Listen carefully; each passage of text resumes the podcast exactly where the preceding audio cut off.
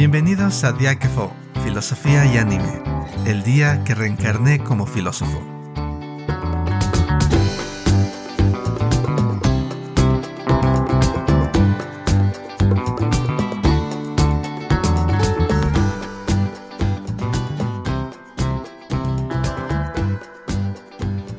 Hola, ¿qué tal? Bienvenidos a un nuevo episodio de este podcast dedicado a hablar sobre anime desde una perspectiva filosófica. Y pues hoy les traemos un nuevo episodio tratando sobre uno de estos animes complicados que está cumpliendo 20 años ya que fue transmitido originalmente. Pero antes de empezar, para hablar de este anime hoy me acompaña el buen Eduardo. ¿Qué tal Eduardo? ¿Cómo estás? ¿Qué tal Aquiles? Pues andamos bastante bien aquí esperando hablar de este anime que no a muchos les gusta, pero también a una gran cantidad de personas que disfrutan de ver anime también les encanta. Eh, veamos qué tal, cuáles son las opiniones que nos han traído este anime el día de hoy. Y por cierto, este fue un anime que tú sugeriste. Sí. Y por ahí quería empezar. Eh, ya tiene 20 años. Por cierto, no hemos dicho cómo se llama el anime es Saikano y creo que el título original en japonés se traduce como Ella, el arma última. ¿Qué es lo que te llamó la atención, Lalo, de este anime? según entiendo, este anime lo vistes cuando se transmitió originalmente y creo que doblado al español, ¿verdad?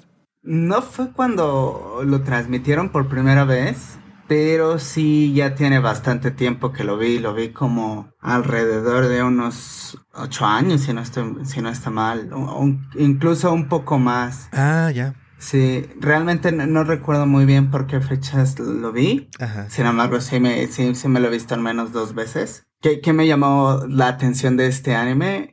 Creo que me llamó un poco la atención el hecho, primero, de, de que es una historia de amor. Creo que es algo peculiar. Casi no veo historias de amor. Es una de las pocas que he visto. Y también que lo combinan con esta parte de ciencia ficción. Ok, que para aquellos que, que no hayan visto el anime, no es un spoiler, pero bueno, como ya se podrán imaginar en el título del, del anime, que es Saikano, mi novia, el arma definitiva, la chica es un arma, es una persona cuyo el gobierno modificó para crear a la máxima arma que pudiera pelear, defender a los japoneses en la Tercera Guerra Mundial. Entonces, eh, creo que esta combinación muy poco usual que casi no vemos fue de las cosas que me llamó la atención. La, la parte romántica, también sí, sí hay algo que me gusta en ello, pero también esta parte de ciencia ficción. Sí, sí tiene este, este elemento, aunque, aunque no se entra tanto en los detalles de la ciencia que hace posible la existencia de esta joven invencible prácticamente. Pero como dices, a lo largo de los episodios, en Saikano vemos cómo se va transformando el cuerpo de esta joven. Y bueno, no le estamos realmente contando spoilers. Vamos a tratar de no entrar en spoilers ahorita en esta primera parte del episodio. De hecho, hasta ahora creo que no hemos dicho realmente ninguno. Todo sale en el primer episodio. Y ya cuando vayamos a contarles sobre la trama, que creo que debemos de hablar sobre la trama, Lalo. Sí. ¿Cómo termina? Eh, les vamos a advertir para aquellos que no quieran eh, spoilers, eh, puedan detenerse. Pero bueno, ahorita vamos a seguir sin spoilers. Y bueno, como tú comentabas, eh, Lalo, hay dos, estos dos aspectos. Por un lado, eh, la relación entre los protagonistas y por el otro lado, un desastre, una catástrofe, en este caso de tipo militar.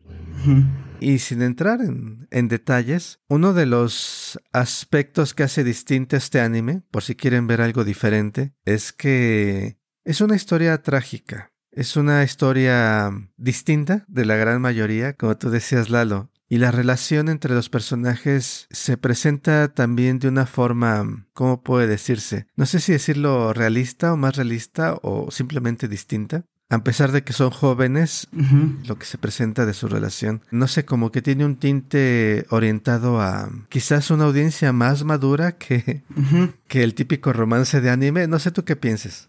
Sí, tienes la razón. Te voy a comentar, al día de ayer me encontraba viendo algunos este, resúmenes y también me encontraba, ¿por qué no?, también leyendo los comentarios que había ahí.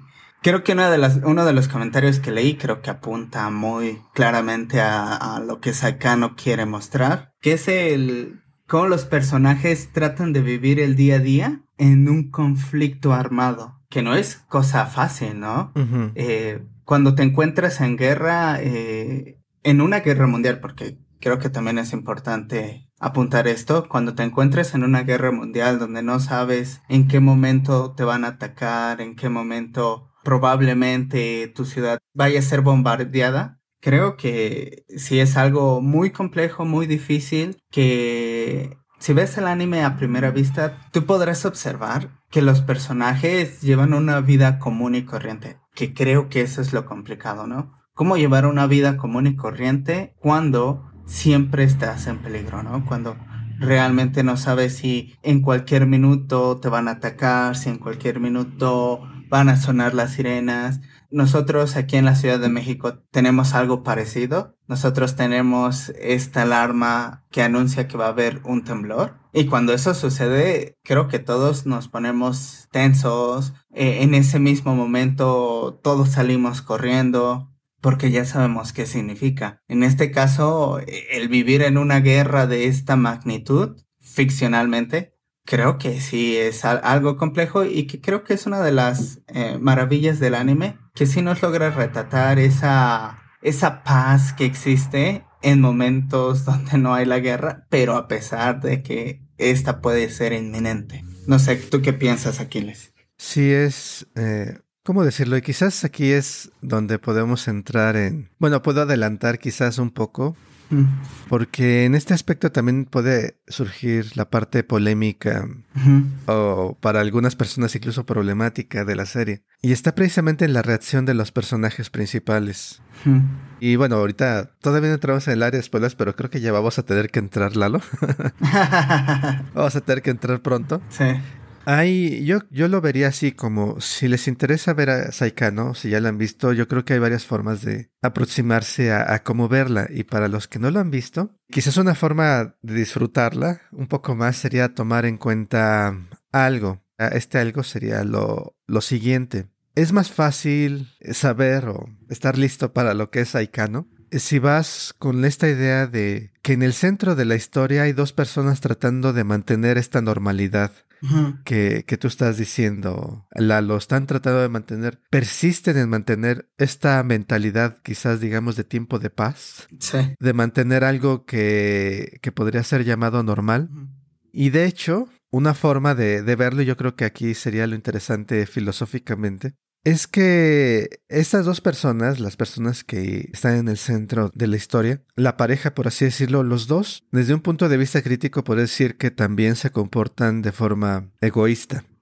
Y de hecho esa podría ser una crítica bastante válida desde otra perspectiva, pero yo lo veo como una contracción, y ya esto es la parte creo que es filosófica, porque de alguna forma estos personajes están concentrados en su relación el mundo para ellos es su relación. En medio de una guerra no están pensando en la guerra, no están pensando en su país, no están pensando en su comunidad, no están pensando en su pueblo, no están pensando ni siquiera en su familia, ni siquiera están pensando en su futuro.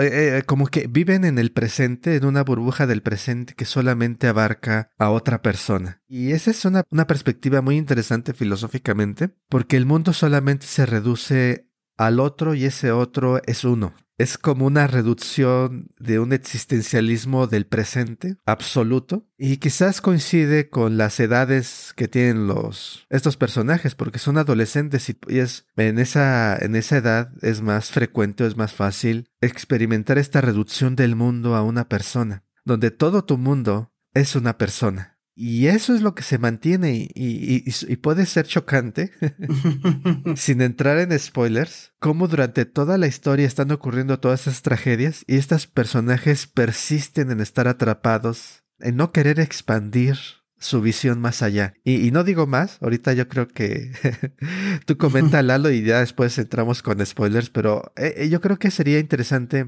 bueno, es importante para quienes lo quieran ver, que vayan con esta esta perspectiva de que eh, es una reducción del mundo al otro y el otro es uno nada más. No sé tú qué piensas, Lalo.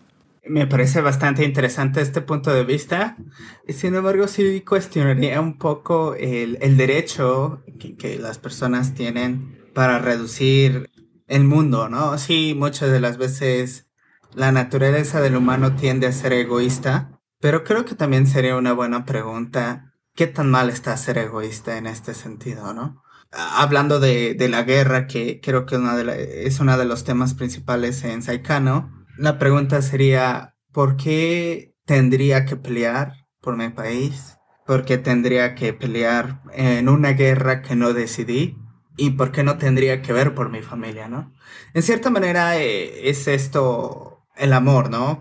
creo que en este sentido el amor hay a varios niveles, porque unos bien podrían argumentar que hay un amor por el país y por lo tanto debemos de pelear.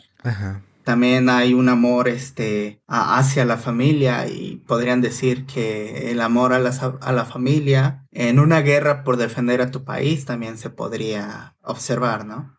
Eh, sin embargo, también uno se pone a pensar en qué manera puedo yo estar con mi familia bien, ¿no? Que creo que es uno de los últimos eh, objetivos que las personas tienen, ¿no? Este, poder estar con su familia bien, fuera de toda violencia, fuera de toda guerra que pueda existir fuera. Y no sé tú qué pienses, Aquiles, pero creo que podríamos hacer un pequeño simil entre la situación de Saikano y nuestra situación, eh, al menos aquí en México. Como bien sabemos, aquí, al menos en México, la situación de violencia, de inseguridad, no es la deseable.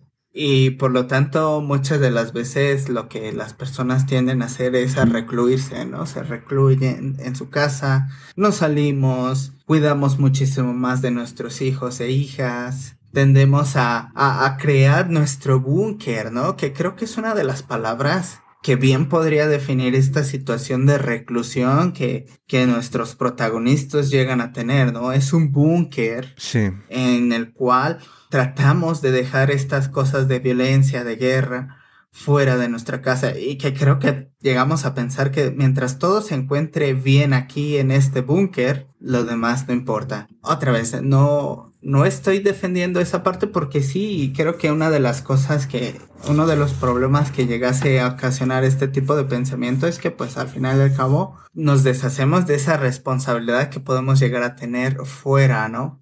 Cómo nosotros podemos incidir en los demás, ¿no? E, e, en esa conducta que no queremos que pase. Los demás se pueden matar y yo puedo estar bien, no hay ningún problema. Sin embargo, creo que también es importante apuntar este, este hecho de que pues también el egoísmo no está tan mal, puesto que sí queremos una seguridad para los nuestros. No sé si, si estés de acuerdo en este punto de vista, Aquiles. No, sí. ¿O difieres?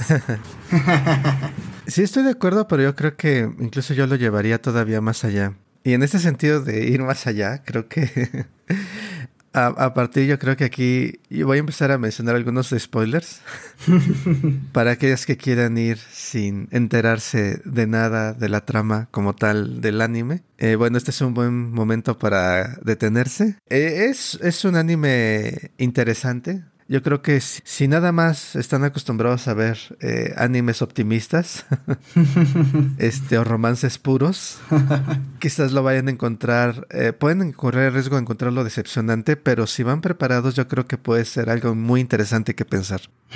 y bueno, hasta aquí yo creo que sin spoilers y vamos a empezar con los spoilers. Eh, no, sí, ahí ya, ya entrando en materia, los protagonistas Chise, y, y Shuyi. Eh, los dos tienen esta, este, este aspecto. Es un tipo de, de reducción. Y, y, yo digo, también es, es la edad en la que están, que hace francamente más tolerable su reclusión para mí en lo personal. Aunque también lo puedes decir, lo puedes ver, por ejemplo, uno de los ejemplos más claros es este, bueno, los dos lo son claros, pero para empezar con uno de ellos, Shuji, el, el, varón de, la, de los protagonistas es bastante apático respecto a todo, excepto a Chise. sí. como yo digo eso de, de que la edad quizás me hace más tolerable, también hay que pensar que sus amigos no reaccionan como él. Uno de sus amigos va, se vuelve voluntario para la guerra, ¿no? Porque quiere defender a alguien. Sí. Y Shuji supone que quiere defender a Chise, pero él no va. él no hace nada por cooperar en la guerra y él lo reconoce, ¿no? Yo estoy aquí sin hacer nada. Nada más está, ve a Chise y, ve a su a su amiga, la va a visitar, a su amante, digamos. O sea, es el egoísmo de estar al día y las mentiras que le cuenta a Chise también en el hecho de que él está en, en lo suyo, en su interés y, y, de hecho tampoco le preocupa, está pensando tanto en su familia. Nada más hay un momento en el que atiende a su mamá porque el terremoto eh, le lastima la pierna, me parece. Pero aparte de eso se desentiende de ellos, no participa en la guerra, eh, engaña a, su novia que le importa tanto. y no tiene perspectivas hacia el futuro tampoco. Y, y lo mismo ocurre con Chise. Ella podríamos decir que fue sacrificada por el gobierno, pero y la toman como un objeto. Pero el problema es que creo que también Chise se comporta como un objeto. ella le dijeron, vas a hacer esto, y le dijo, bueno, y ella ni siquiera tiene interés en eso. Ella aceptó, pero no, no se involucró con el proyecto de defender al país. Para ella no tiene sentido participar en la guerra. Mm. Dijeras que tuviera, que le diera sentido pelear por su país o pelear por su comunidad. Eh, creo que ni siquiera defender al pueblo tiene sentido para ella, nada más es defender a, a Shuji. Es lo único que tiene sentido y el final refleja eso. Nada más lo defiende a él al final. Mm. Todo lo que le da sentido es ser novia de. ¿No? No tiene otra cosa que le haga sentido que le dé sentido a su vida. Eh, estar en, el, en este amor romántico es lo único que da sentido. Y es una reducción tremenda del mundo, ¿no? Y de nuevo, yo creo que hay una etapa o hay momentos en los cuales sí se te puede reducir el mundo de esa manera. Y yo creo que es importante reconocerlo, ¿no? Que está este egoísmo en nosotros y que se nos puede reducir el mundo así también. Y bueno, si nos enfocamos en el amor romántico, en el amor de pareja, pues sí, esta es una historia que satisface, digamos, a los fans de este género, en donde ves que todo tu mundo es esta otra persona y nada existe nadie fuera de esta relación. No sé qué opinas de lo que acabo de decir Lalo. Eh, es bastante interesante y creo que me recordaste en mucha medida a otro gran filósofo existencialista. No sé si llamarlo francés porque no era francés tal cual. Pero bueno, eh, estoy hablando de Albert Camus. Creo que podría argumentar un poco a favor de Chise y de Shui si bien recordamos lo que dice Albert Camus en una de sus más grandes obras, que es el mito de Sísifo, lo que comenta es que la vida no tiene sentido. Él comienza diciendo, el suicidio es el tema más importante filosóficamente. ¿Por qué? Porque nos pone a pensar sobre la importancia de la vida. Parafraseando, sinceramente ya tiene muchos años que leí el libro, pero bueno, así es como comienza este gran libro. Y una de las conclusiones a las que llega Albert Camus es el hecho de que es que la vida no tiene ningún sentido y nosotros somos el que da ese sentido a la vida, ¿no? En este sentido la vida es absurda. Nosotros decidimos qué tiene sentido y es a través de este sentido que se nos abre ese, ese sentido a la vida, ¿no? Que se nos abre esa luz, esa guía de acción sobre la vida misma. Entonces bien podríamos decir que, que en cierta manera Chisei y Shuji andan defendiendo esta postura, ¿no? Bien encontraron que pues, sí, la, la, vida no tiene sentido, esta guerra que está sucediendo no tiene sentido para ellos, puesto que creo que otra vez podría comprender su pensamiento al, al decir que pues es una guerra que no decidieron ellos tomar parte de, que si bien podríamos ponernos a pensar un poquito más sobre la responsabilidad del gobierno, ¿qué, qué responsabilidad tiene el gobierno para tomar decisiones que afectan no solo al gobierno, y esto también sería un tema muy interesante, porque se, estaría tomando al gobierno como un concepto abstracto, ¿no? ¿Quién es el gobierno? ¿Es el gobierno un grupo de personas? O es el gobierno un tipo de sistema político? ¿A qué nos referimos con gobierno? Porque cuando decimos que las decisiones que el gobierno toma afectan a muchos, ¿no? Y creo que también una de las cosas que, que, podría, al menos yo, criticar es este punto de la tecnología que se utiliza en la guerra, ¿no? Y, y también lo, lo, que sucedió con Chise. Creo que, que una de las cosas que también debemos de tener en cuenta es que lo que nos muestra Saikano es el uso, el uso de tecnología en personas, el experimentar en personas. Y esto lleva muchos dilemas morales, pero creo que uno de los puntos en los cuales tú podrías estar de acuerdo conmigo, Aquiles, es en el hecho de la voluntariedad. ¿Qué es lo que pasó con, la, con el desarrollo de nuestra vacuna contra el COVID? Ajá. Se tenía que hacer pruebas en humanos porque no puedes saltar a aplicarlo en humanos sin antes haberlo corroborado. Entonces, muchas personas murieron durante estas pruebas contra la vacuna COVID. Sin embargo, fueron voluntarios. Ellos quisieron participar en las pruebas, que es una de las cosas contrarias a lo que pasa con Chise. A Chise no se le preguntó. A Chise nada más le dijo tú y ya. De un día para otro pasó de ser una joven normal hacer la arma definitiva de Japón. Entonces creo que lógicamente en este, en este contexto ficcional, creo que sí se tiene que tomar mucho en cuenta este punto, ¿no? No se puede experimentar en humanos sin antes haber participado de su voluntariedad, ¿no? Si no hay tal, entonces creo que no es muy ético, que digamos. No sé tú qué piensas. Es un tema complicado porque en principio sí estoy de acuerdo. este aspecto de las decisiones que tomamos o que, ¿cómo se puede decir? Esta forma en que la sociedad funciona, digamos, ¿no? Por ejemplo, ahorita estamos acostumbrados ya, pero la educación básica es obligatoria en muchos países. Y no te preguntaron si quieres ir a la escuela. sí. Y las vacunas, ¿no? Cuando naces, ya te están vacunando. Y no te preguntó nadie, ¿no? Mm. O sea, llega la edad de ir a la primaria y pues tienen que ir a la primaria porque ya la sociedad ya tiene esta estructura que es la estructura normal, es lo que se hace. Sí, sí. Y ya no nos lo ni lo cuestionamos. Aquí es donde empieza ya lo complicado, ¿no? Mm. Si todos empezaran a cuestionárselo, esta parte de la educación básica, por ejemplo, hmm. o respetar las señales de tránsito, otras cosas más básicas como no robar, ¿por qué no debo robar? Hmm. ¿Por qué voy a obedecer esta regla social? Pero para que nos introduzcamos en esta existencia comunitaria, esas reglas nos tienen que ser inculcadas, incuestionables, porque si no, este niño rebelde que desobedece y que rompe y que roba y que golpea y que no se va Eh, no va a poder funcionar en sociedad, ¿no? Le tienes que enseñar reglas y tienes que acatar reglas para que funcione en sociedad. Y esas reglas tienen que ser adquiridas en una época en las cuales todavía no tiene la oportunidad de juzgarlas. Y para mencionar el, un tema que yo creo que es un buen ejemplo de esto, es la nacionalidad. Eh, estoy seguro que muchas personas dicen, bueno, yo estoy orgulloso de mi país, estoy orgulloso de ser argentino o de ser estadounidense o de ser mexicano o de ser español. Pero esta nacionalidad nos fue inculcada cuando éramos muy jóvenes y no teníamos forma de pensarla críticamente y decir, no, yo sí quiero identificarme como tal.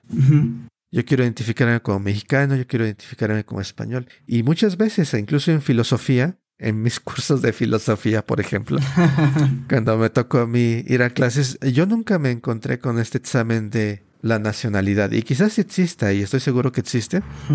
Pero a mí, eh, yo cuando veía a los profesores, ellos ya venían con esta idea de que la nacionalidad como premisa, como premisa incuestionable y a partir de hecho incluso hay quienes no dicen hay, hay filosofía española, hay filosofía sudamericana, hay filosofía hispanoamericana, hay filosofía mexicana. Y, lo toman como algo fundamental, cuando es algo que fue construido por los gobiernos.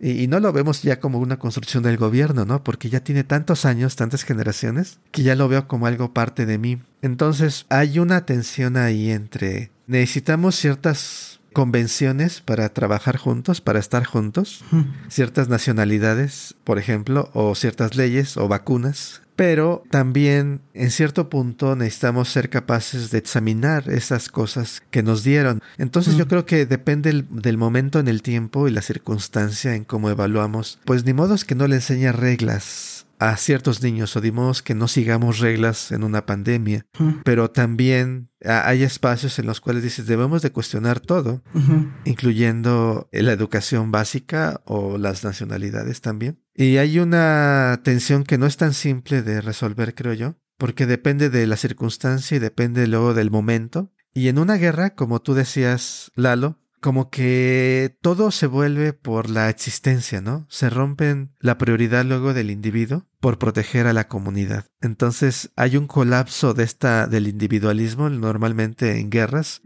o en, en desastres naturales donde yo sé que esta comida es mía, pero la voy a donar. Te voy a dejar mis latas de comida. La propiedad cambia, ¿no? Ahora esta escuela se va a volver un refugio y no sé, se, se rompen ciertas cosas. El interés individual se pone a un lado en esta clase de conflictos y el punto es hasta qué punto siempre resulta complicado, ¿no? Hasta qué punto se tiene que forzar por la supervivencia común y, de cierta forma hace sentido la historia, y es lo que quiero mencionar, por eso quería mencionar el final. La conducta de ellos dos hace sentido porque es una guerra sin esperanza. Es una guerra en la cual no va a haber supervivientes. La historia va a terminar en tragedia. La humanidad es destruida. En este escenario, si ya sé que todo está perdido, la una respuesta natural y justificada, y yo creo que es lo que para mí hace funcionar a la historia. Eh, el egoísmo, que podrían llamar unos la, la actitud de Suji y de Chise, ese egoísmo hace sentido porque el mundo se va a acabar. Quizás el nihilismo que luego hace Albert Camus, pues si el mundo se acaba con mi muerte, o sea, si no hay nada más allá con lo cual yo me puedo vincular, si todo eh, el, el objeto de análisis nada más se reduce a mi persona, eh, ¿Hace sentido ser egoísta y vivir mi vida en este aspecto personal? Y yo creo que Chisei y Suyi estarían mal si hubiera habido esperanza. Si hubiera habido esperanza y por su culpa esa esperanza no se realiza y la humanidad no sobrevive, pues sí, ¿no? Fueron los villanos. Pero como todo está perdido, hace sentido que sean egoístas. Está bastante interesante este último hecho, sin embargo, creo que, una de las cosas que también este, podríamos plantearnos es desde qué momento se les presentó el futuro como algo sin esperanza, ¿no? Por el contrario, yo creo un poco más que aquí su egoísmo tiene justificación porque somos personas. Porque otra vez, a lo mejor si, si lo vemos desde el punto de vista del gobierno, sí, claramente los individuos llegan a perder este valor de individuos y, y tienen que ser sacrificados por la comunidad. Sin embargo, podremos pensarnos, ponernos a pensar de qué tanta manera hablando un poco de política en este sentido, no tanto de individuo, comunidad, comunidades, comunidad global, hablando en este sentido de política, ¿por qué iniciar una guerra cuando puede haber otras soluciones para el problema que se nos está presentando? En este sentido, lo que quiero decir es que si el gobierno trata de defender a la comunidad encima de los individuos, ¿por qué no llegar a ciertos acuerdos? Porque cuando hay una guerra, lo que ya está en peligro es completamente la comunidad, ¿no? ¿Por qué no evitar la guerra para no llegar a este punto donde la comunidad se ve completamente en riesgo. En cuanto al egoísmo de Shisei y Suji, creo que esto es más algo natural, ¿no? Es algo más natural al ser humano. Como bien te comentaba Aquiles, creo que lo podemos observar mucho en nuestro día a día. Voy a poner otro ejemplo que creo que bien lo podría retratar. Eh, vamos eh, manejando por nuestro carro y de repente vemos a, al niño, no sé qué tan común sea en otros países, pero al menos aquí en México, específicamente en la Ciudad de México, es muy común ver a niños de escasos recursos en los semáforos, limpiándote el parabrisas, vendiéndote algo, etcétera. Hacemos una gran lista de etcéteras. Esta situación es muy común ¿Y qué es lo que nos viene a representar o por qué estoy trayendo a colación esta imagen? Porque muchas de las veces lo que muchos de los automovilistas hacen es subir su vidrio. ¿Y qué es lo que este subir su vidrio representa? Pues simplemente esta división de no me importa que tú te encuentres mal, no me importa que la situación del mundo se encuentre en crisis siempre y tanto yo me encuentre bien. O las personas alrededor de mí se encuentren bien. Siento que es una actitud muy natural. No, no sé cómo calificarla, no sé si habría otro calificativo para ello, pero al menos sí siento que es una situación muy natural, ¿no? Y creo que ese es uno de los grandes problemas. Otra vez, no creo, no, no estoy defendiendo esa postura, no estoy defendiéndola, sin embargo, creo que podríamos encontrar que este tipo de actitudes son de lo más común en nuestra vida del día a día. El problema sería cómo pasar de esta actitud en donde lo que me importa solamente son las personas a mi alrededor, a pasar a lo mejor a una actitud donde ya no pensemos, a lo mejor como bien tú comentabas Aquiles, ya no pensemos en términos de nacionalidades, como bien decías, esta filosofía mexicana, filosofía sudamericana, filosofía europea, sino llegar a pensarlo a todo como filosofía. Y en este símil, pensar a todos los seres humanos como parte de mi comunidad de la comunidad global en la que vivo, ¿no? Que como es uno de los temas que creo que te interesan muchísimo, Aquiles, esto nos llevaría a pensar a no solo al, al grupo humano que vive en el planeta como parte de una comunidad, sino también a los animales, a las plantas, a todo lo que existe como parte de un todo, de, de, algo más entero. Bueno, creo que ahí le dejo. no, sí, el, tema está muy bueno y, y no sé. Bueno, yo creo que para, para ir terminando.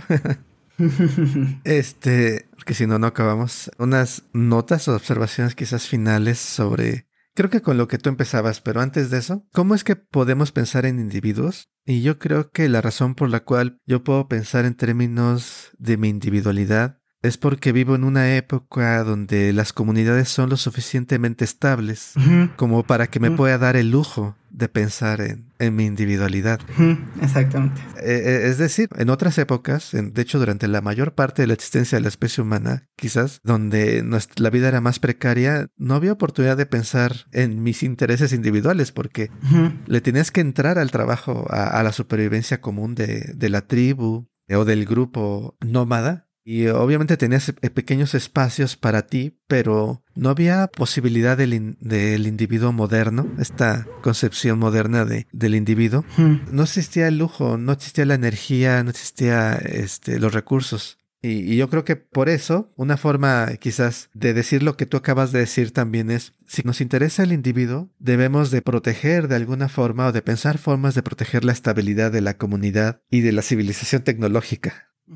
Y por eso en ese sentido va lo que tú decías, ¿no? Evitar la guerra, ¿no? Evitar la destrucción total. Porque sin esa estructura comunitaria del gobierno es una parte de ella, pero también está la tecnología y la generación de energía y demás, todas estas cosas. Tenemos que proteger todo eso, tenemos que preocuparnos cómo funcionamos como un todo. Porque si se cae la civilización, si se derrumba realmente ya no puedes pensar como individuo, ¿no? Ya te tienes que aliar con otros y tus intereses y todas tus cosas se desvanecen en el aire porque es cuestión de supervivencia ahora.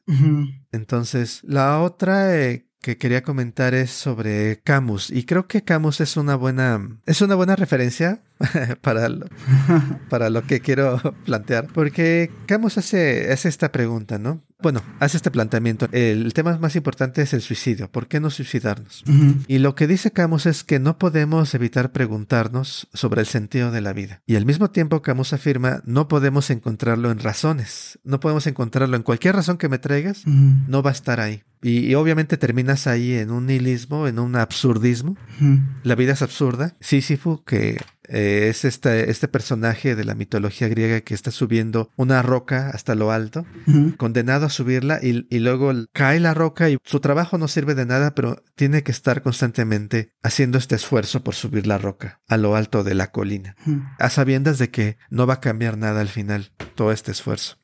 Y yo creo que este planteamiento, tal como lo plantea Camus, de sobre, preguntar sobre el sentido de la vida, viene del planteamiento de un problema que está en la raíz de la filosofía. Y con problema no me refiero que el problema sea de Camus, yo pienso que el problema es de la filosofía, porque la filosofía parte de que el sentido de las cosas vamos a encontrarlo en razones, en pensamiento. Y de hecho esa es la premisa, ¿no? Tenemos que poder fundamentar en razones las cosas.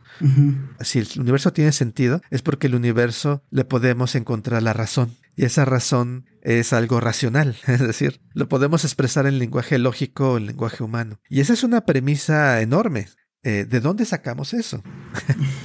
Eh, porque obviamente lo queremos expresar en razones. Esa parte que dice Camus, no podemos evitar preguntarnos sobre el sentido de la vida.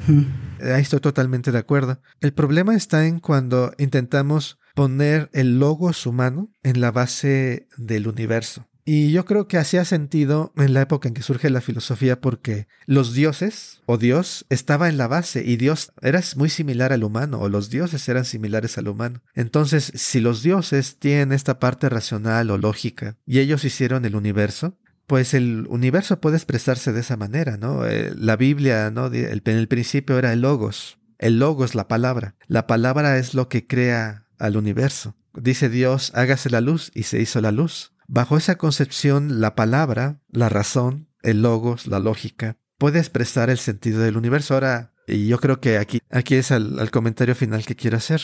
Esa es una visión antropocéntrica, porque el logos solo existe en el ser humano. La palabra es privado al ser humano, nos pertenece. Entonces está, es como si, eh, no sé, la hormiga dijera, no, es que el universo está construido sobre antenas, ¿no? O el león, no, es que la base del universo son las garras etcétera, ¿no? Cualquier animal puede elegir una parte de, de, sí mismo y decir, el universo está justificado sobre esto. Y, y, el logos del ser humano yo creo que es un órgano importante que nos permite hacer muchas cosas, pero mi crítica en ese sentido sería que no podemos ponerla en la base de todo, porque esto es algo que nada más existe en nosotros. Si salimos de esta perspectiva antropocéntrica que pone a logos la palabra en el centro, hay quienes piensan o podrían pensar que esto destruye la filosofía, ¿no? Porque la filosofía es sobre la razón. Pero yo creo que no la necesita destruir necesariamente, sino la podría transformar. Creo que la explicación está en, en la vida. O sea, el sentido está en la vida, la vida misma como proceso. Y la vida no necesita razones para tratar de persistir.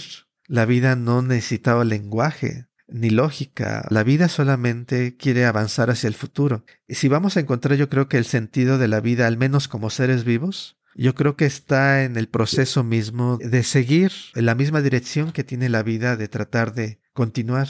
En ese sentido, podemos hacer, intentar hacer ecos en razones, en explicaciones racionales, pero realmente no está ahí. El, el sentido lo vamos a encontrar en, en vivir. Y por eso yo creo que si partimos desde una vista así, ya la llamo biocéntrica, si pensamos en la vida como explicación, no como explicación que la pueda dar en palabras, sino en explicación material que puedes ver allá afuera, en los seres vivos, en la gente que nos importa y en nuestros mismos cuerpos, ahí está lo que da sentido. Si lo vemos así, entonces el, este egoísmo que vemos en Chisei y en Suji hace sentido porque el ser vivo necesita ser egoísta. El, el, bebé, cuando nace, es el ser más egoísta del mundo, ¿no? No puede ver nada más que su propio cuerpo y su mamá, si acaso. Y de hecho, igual hasta su mamá forma parte de su cuerpo, ¿no? Pero eh, al mismo tiempo, la vida, como seres sociales, necesitamos de otros para sobrevivir y, nuestro mundo se va expandiendo conforme vamos creciendo. Y es importante reconocer que si alguien es egoísta, no es un monstruo, forma parte de estar vivo, creo yo. Al menos así es como yo lo veo y por eso Chisei y Suji, a pesar del problema que pueda ver si todos son como ellos, si todos fueran como ellos sería un problema, pero los puedo entender porque ser egoísta forma parte de, de estar vivo. Y ahora la interesante es cómo nos expandemos más allá de eso. Y de alguna forma, como especie, estamos como Chisei Suji, nada más nos preocupamos como el ser, por el ser humano. Al menos así es nuestra cultura actual. Y como tú decías, y tienes toda la razón, yo estoy pensando en que debemos de expandirnos hacia las otras especies y y bueno, forma parte del crecimiento, pero no culpo a nadie por seguir pensando solamente en sí mismo, ni tampoco culpo a nadie por seguir pensando solamente en términos humanos, porque lo necesitamos para sobrevivir también. Estuvo muy interesante lo que nos acabas de comentar, Aquiles.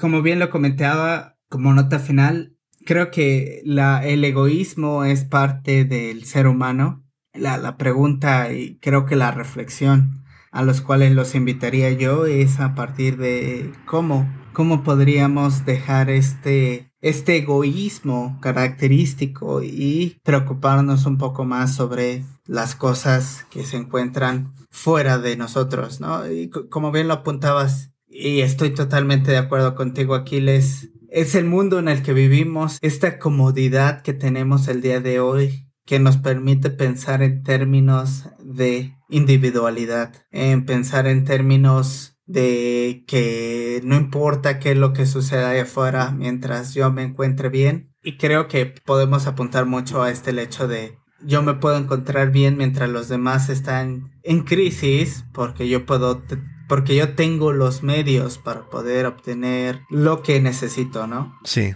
El problema será cuando la hora cero no solo se encuentre en Nuevo León, aquí en México. Sí. Cuando no solamente se encuentre creo que es la capital de Sudáfrica, si no me equivoco, en África, cuando este punto cero le llegue a todas las ciudades. Creo que ahí sí va a ser un gran problema. Ya no podremos eh, encontrar los recursos que necesitamos. Sí.